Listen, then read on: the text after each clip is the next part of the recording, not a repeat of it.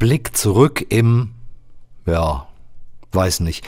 Das ist vermutlich ein ziemlich bescheuerter Titel für den Jahresrückblick des Reiseradios. Besseres ist mir aber nicht eingefallen. Schlaueres auch nicht. Und ich bin eigentlich auch gar nicht zornig darüber.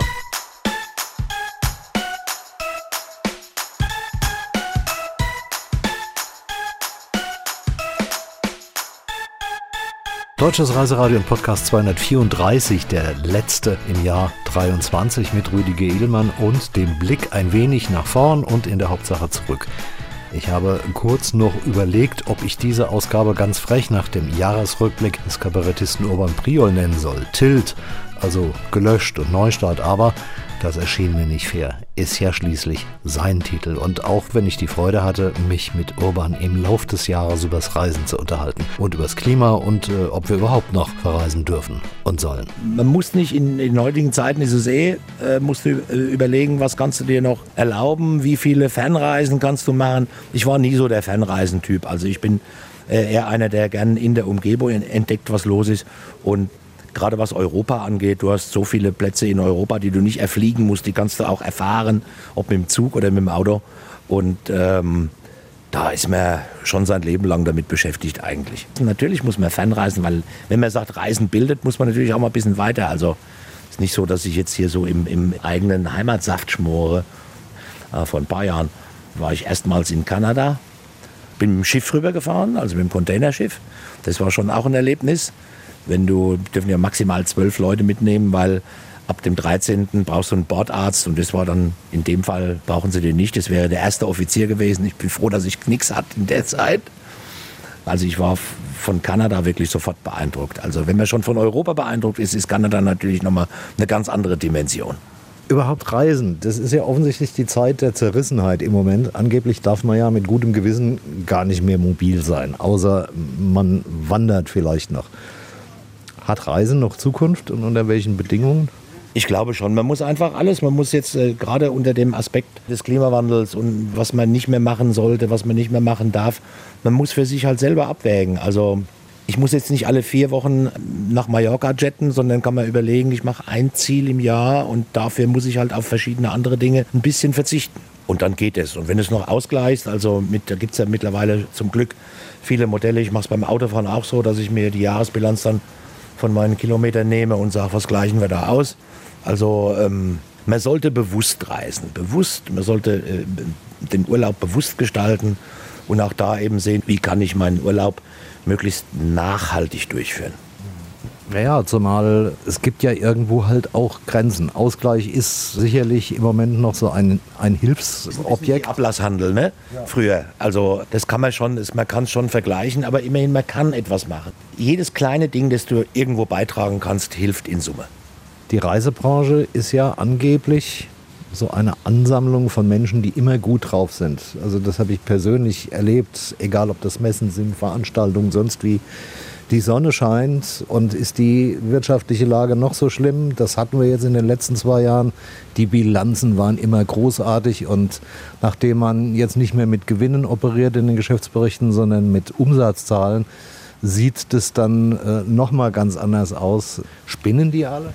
es ist ja richtig explodiert nach der Corona-Zeit, was auch verständlich ist. Natürlich wollen die Leute raus, die wollen raus, die wollen hier vor Ort, wollen sie in die Biergärten, sie wollen an die Luft. Sie wollen sich wieder treffen mit mehreren. Das hat ja zum Glück dann auch äh, funktioniert, nachdem wir die Letzten waren, die es mal so richtig freigegeben haben. Ähm, es ist einfach ein Reisedrang da. Und äh, ich hoffe und wünschte mir nur, dass also das alte Motto Reisen bildet auch mal irgendwann einen Niederschlag finden könnte bei uns.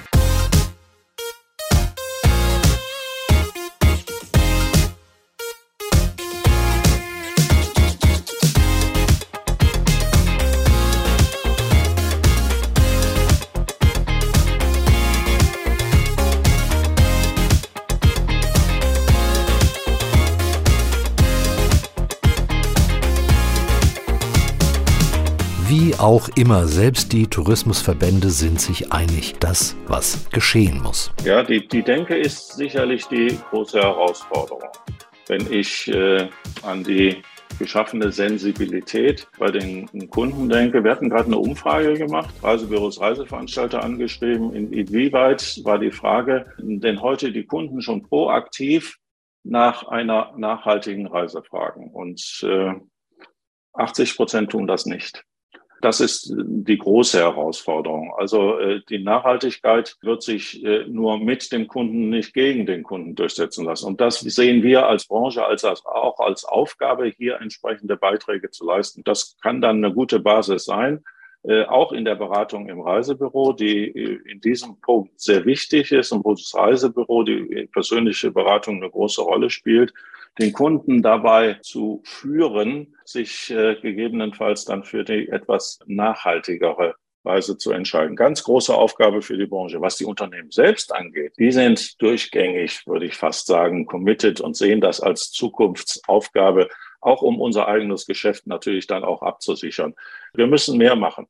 Wenn Sie sich die letzten Zahlen zur prognostizierten Klimaerwärmung anschauen, dann ist das so ein bisschen ein zusätzlicher, nicht, dass wir den gebraucht hätten, äh, aber zusätzlicher Weckruf. Hier müssen wir mehr tun. Nicht nur unsere Branche, die Industrie insgesamt sehr viel mehr tun. Wir in Deutschland sind da nicht schlecht. Weltweit muss das natürlich auch entsprechend Nachahmer finden. Äh, aber die Reisebranche ist hier committed und sie tut an vielen Stellen mehr. Wir müssen sehr viel stärker, ich sage das nochmal, den Kunden da auch äh, mit überzeugen. Das sehe ich auch als unsere Aufgabe und Verpflichtung an. Äh, und in diese Richtung arbeiten wir auch. Aber was und wie schnell und darf es auch ein wenig wehtun? Das hat auch 2023 niemand so richtig beantwortet. Weh tat's ohnehin in der Reiseindustrie, auch wenn sich diese in Sachen Umsatzzahlen in Freudentaumel befindet. Mehr Umsatz, herrlich. Weniger Reisende, hm, nicht so gut. Da darf es auf keinen Fall teurer werden, wohlwissend, dass es das bereits ist. Trotzdem, die Champagnerlaune hält sich hartnäckig. Die Deutschen geben mehr für ihren Urlaub aus. Hurra! Dass äh, dabei einige auf der Strecke geblieben sind, naja, vielleicht merkt's ja keiner. Die Gewinnmarge wurde erreicht, Corona AD. Der Reisesommer 23 jedenfalls war eine Paradeveranstaltung. Malle lief über und die Gewinnmargen in der Türkei waren hervorragend. Klar, da ist es ja auch noch billig. Kommentiert man besser nicht. Und Politik und Türkei ist ja eine ganz andere Sache. Deutsche machen Urlaub nur bei den Guten. Und dabei lassen wir auch das Klima lieber mal außen vor. Entscheidend ist der Preis. Das war allerdings schon immer so.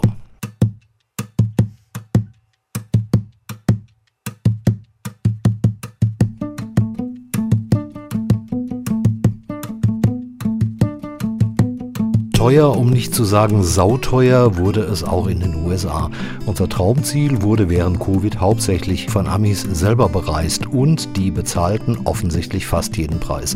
Vertragsverhandlungen mit den preisbewussten Deutschen führte man deshalb nur sehr ungern, auch wenn man sie braucht, denn der Ami an sich hat die Fernreise für sich entdeckt und fliegt jetzt verstärkt nach, na, zum Beispiel Mallorca. Non-Stop-Flug im Sommer 23 ab New York inklusive. Dort wurden sie mit offenen Armen empfangen. Warum? Sie gaben mehr Geld aus als der deutsche Pauschalreisende. Deshalb gibt es in der nächsten Saison auch noch mehr Flüge nach Palma aus den Staaten. Aber davon wollte ich gar nicht reden. Warum nur warum ist in den USA immer noch alles so teuer? Eines der Hauptthemen beim IPW.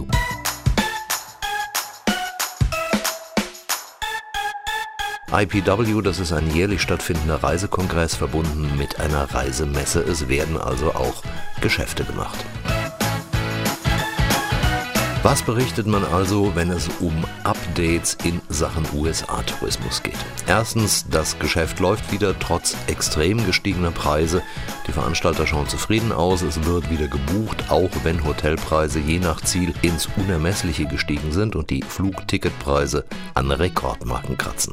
Zweitens, die Warteschlangen bei der Einreise sind je nach Größe des Airports nach wie vor unermesslich lang und der Zeitaufwand für die Formalitäten zeitlich entsprechend groß. Ich habe einmal mehr am O'Hare Airport in Chicago rund 90 Minuten gebraucht. Drittens, es gibt inzwischen Menschen, die schreiben die USA ab, da sie sich nicht mehr sicher fühlen angesichts der Meldungen über immer häufiger stattfindende Schießereien im öffentlichen Raum. All das zog sich wie ein roter Faden durch Gespräche, Interviews und Pressekonferenzen. Geoff Freeman, relativ frisch im Amt befindlicher neuer Präsident und CEO der US Travel Association, setzte die Probleme selbstständig auf die Themenliste. In seiner Pressekonferenz im Convention Center von San Antonio in Texas sagte er in Sachen Sicherheit, Klartext, das Sicherheitsproblem ist auch für viele Amerikaner ein bewegendes Thema. Was ich dazu sagen kann, ist, dass öffentliche Sicherheit und Reisen Hand in Hand funktionieren. Ein Ausbau des Tourismus ist nur möglich, wenn sich Besucher nicht um ihre Sicherheit sorgen. Wenn wir also die Reiseindustrie und unsere Wirtschaft stärken wollen, müssen wir dieses Problem lösen. Wir diskutieren und diskutieren, aber es führt kein Weg daran vorbei. Sicherheit und Reisen gehören zusammen und unsere Gäste müssen sich darauf verlassen können. Uh, but I can't stress enough, public safety and travel uh, go hand in hand. Klare Worte auch zu Punkt 2 der schnelleren Einreise. Da müssen wir nachlegen, sagt Freeman, auch wenn das bei derzeit 1700 nicht besetzten Stellen ein Riesenproblem sei. Es müsse etwas passieren und man brauche ein Konzept, um die wachsende Zahl von Touristen abzufertigen. Dazu gehöre auch das Pre-Clearance, das Prinzip der Passkontrolle für die USA bereits am Abflug-Airport. Mit Nachbar Kanada wird das seit vielen Jahren erfolgreich praktiziert.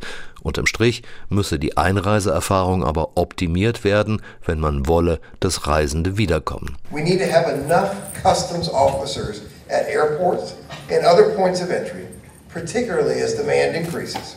We are currently 1,700 CBP officers short of where we need to be. U.S. Travel is actively advocating for funding for additional staff. But in the long run, we need to put in place a policy where fewer travelers have to meet with a customs officer. We also need more pre-clearance locations around the world to alleviate the pressure. We want the experience to be optimal, and we certainly want visitors to return. The third point, before travelers even get here, there needs to be an air travel system that is welcoming Und als Punkt 3 meint er dann lapidar, dass das ganze Luftverkehrskonzept der USA kundenfreundlicher und effizienter werden müsse. Gut gebrüllt Löwe, man darf gespannt sein. In Sachen Preise betonen alle Verantwortlichen, dass die hohen Übernachtungspreise eindeutig dem in den letzten Jahren beherrschenden Inlandsmarkt zu verdanken seien. Das gute alte Freiheitssystem vieler USA-Touristen ankommen, Auto mieten, losfahren und spontan dort bleiben, wo es schön ist, funktioniere derzeit kaum noch. Die eindeutige Empfehlung aller heißt, such dir einen deutschen Veranstalter, der den Markt kennt und gut verhandelt hat. Nur dort gäbe es derzeit Preise, die das Urlaubsbudget nicht sprengten. Traurig, aber wahr.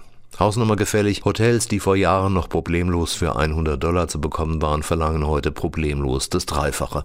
Oder aber man bewegt sich weg von Hotspots und übernachtet an Orten, die bei der Beliebtheit bisher eher in der zweiten Reihe standen. Danach habe ich mal gesucht, Ausschau gehalten mit durchwachsenem Erfolg.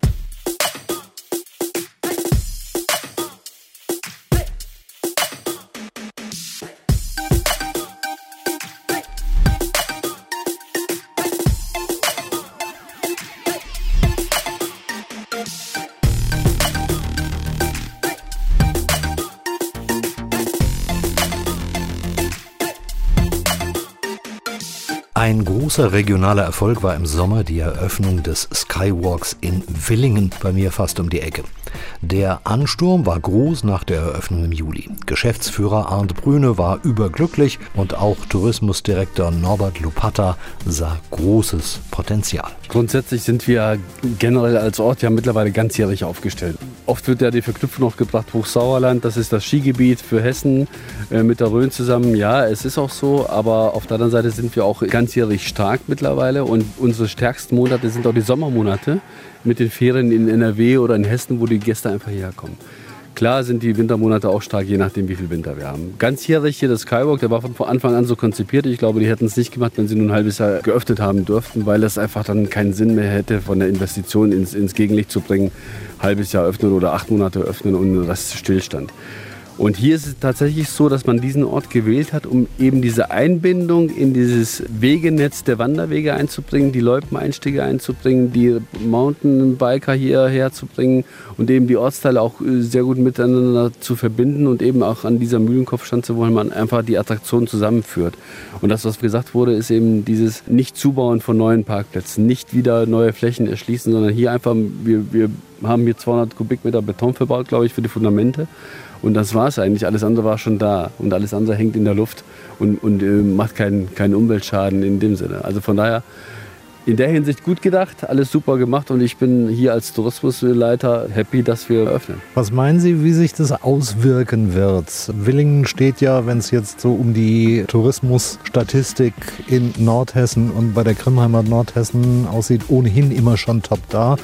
Das waren vor Jahren schon über eine Million Übernachtungen und Gäste im Jahr. Wird sich das jetzt erheblich steigern? Grundsätzlich ähm, wird dieser Skywalk mit Sicherheit einen Schub bringen an Gästen. Ähm, allerdings sind wir auch sehr stark, und das muss man ganz klar betonen, im Bereich der Tagesgäste. Und ich glaube, da wird es nochmal einen Schub geben. 100.000 Besucher hatte man kalkuliert, es seien deutlich mehr gewesen, teilte Willingen Tourismus nach Weihnachten mit, ohne konkrete Zahlen zu nennen. Im Großraum Kassel, insbesondere am viel gescholtenen Flughafen, ist man leider nicht ganz so zuversichtlich. Gab es doch vor Jahren mit der Stationierung einer Maschine des Fährenfliegers Sundair erste wirkliche Aufwindhoffnungen. Naja, und jetzt ist er wieder weg. Damit schwinden auch gleich einige Verbindungen für den nächsten Sommer. Man kann ja zu Kassel Airport stehen, wie man will, aber unter dem Reisegesichtspunkt muss man sich endlich mal wirklich was einfallen lassen. Selbst ein Airport mit Urlaubsverbindungen macht nur dann Sinn, wenn es mehr als 12 bis 13 Abflüge pro Woche gibt. Von der Klimadiskussion mal ganz abgesehen. Auch wenn Sundair weiter ab Kassel fliegen wird, der Abzug der Maschine ist schon ein Schlag in die wirtschaftliche Magengrube.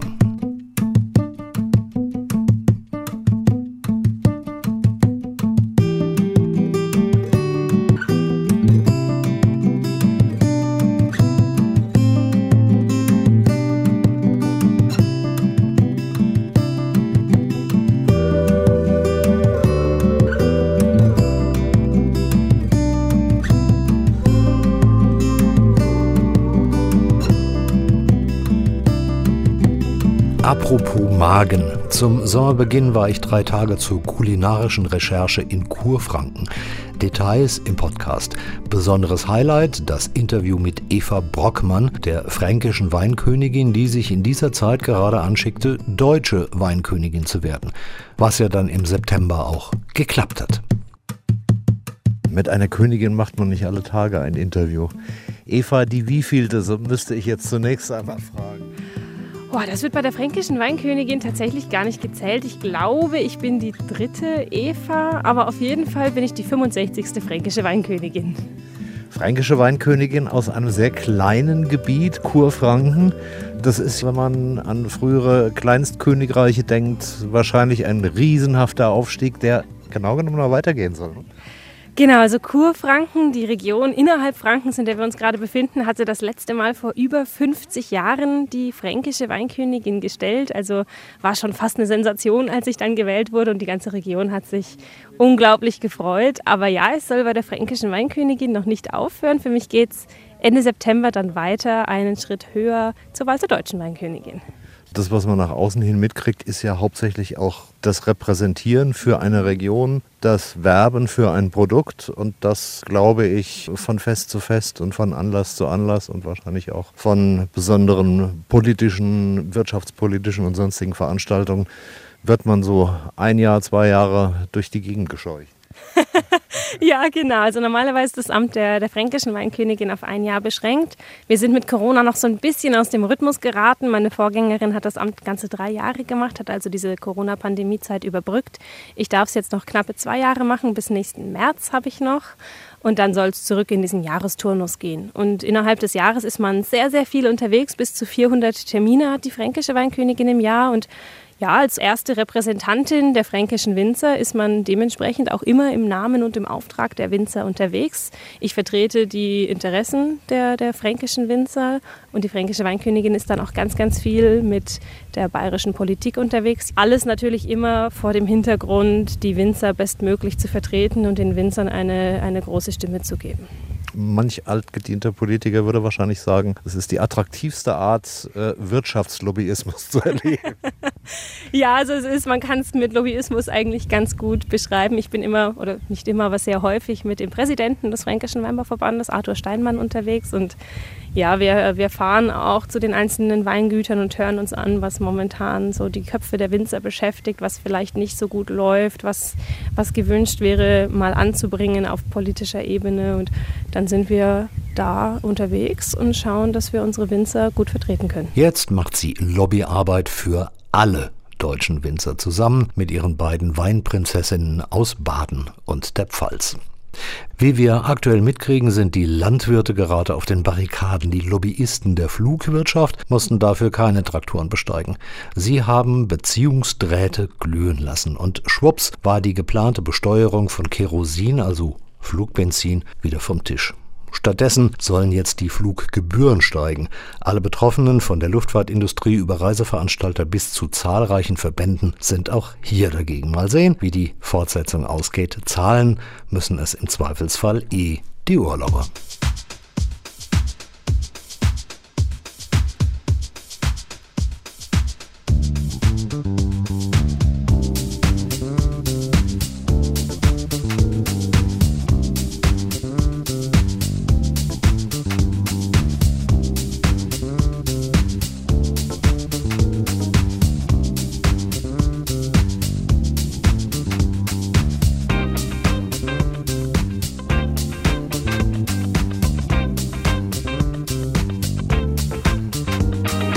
Ja, vielleicht doch ein paar mehr Kommentare, denn irgendwann muss hier ja auch Schluss sein, sonst fängt das neue Jahr an, bevor ich fertig bin.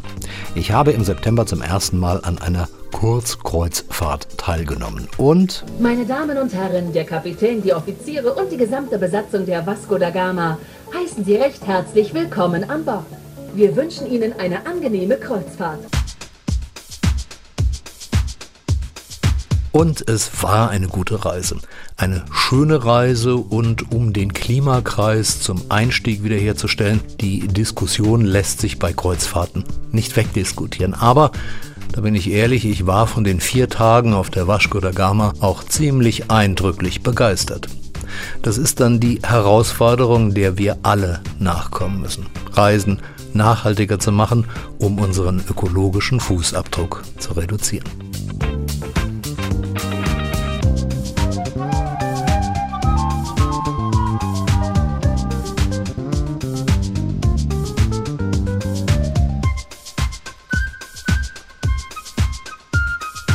Das mal auf der Soll-Seite, aber haben wir nicht alle unsere Schwächen.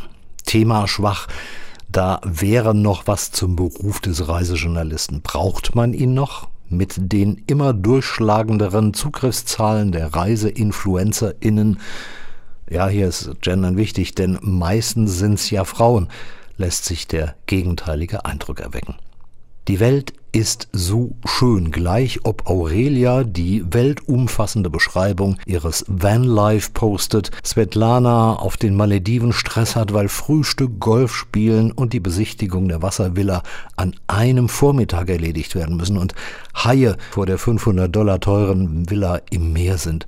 Oder ob Nina nach Dubai flüchtet, weil es im Winter kalt ist oder Verena und Anton Social Media Pause über Weihnachten machen, aber posten, wie schön es gerade in Thailand ist. Was die alle machen? Sie kreieren Inhalt. Ja, so heißt es. Content Creator. Ist zwar nur nackte Werbung, damit Kooperation hat aber im Zweifelsfall 1,2 Millionen Aufrufe bei TikTok, X, Face und so weiter. Hauptsache, die Sache ist Instagrammable. Ich sehe nicht so gut aus, habe nur 200.000 Zugriffe im Monat und eine saumäßige Social-Media-Bilanz. Dafür schaue ich auch mal hinter die Kulissen und berichte über Inhalte, statt ihn selber zu kreieren. Aber macht nichts, vielleicht sind ja InfluencerInnen auch bald überflüssig, weil ihr Inhalt von ChatGPT kreiert wird. Künstliche Intelligenz gegen echte Schönheit. Das aber merken die Konsumenten genauso wenig, wie sie den Unterschied zwischen einem journalistischen Bericht und einer Werbekooperation erkennen. Naja, stimmt nicht ganz. Influencertum ist schöner, attraktiver, einladender und obendrauf mh, noch sexy. Da müssen die armen Journalisten schon lange für strecken. By the way, KI ist längst auch in Zeitungsredaktionen eingezogen, mit gutem Grund. Sie ist nämlich noch billiger als Journalisten, die eh schon für Hungerlöhne arbeiten.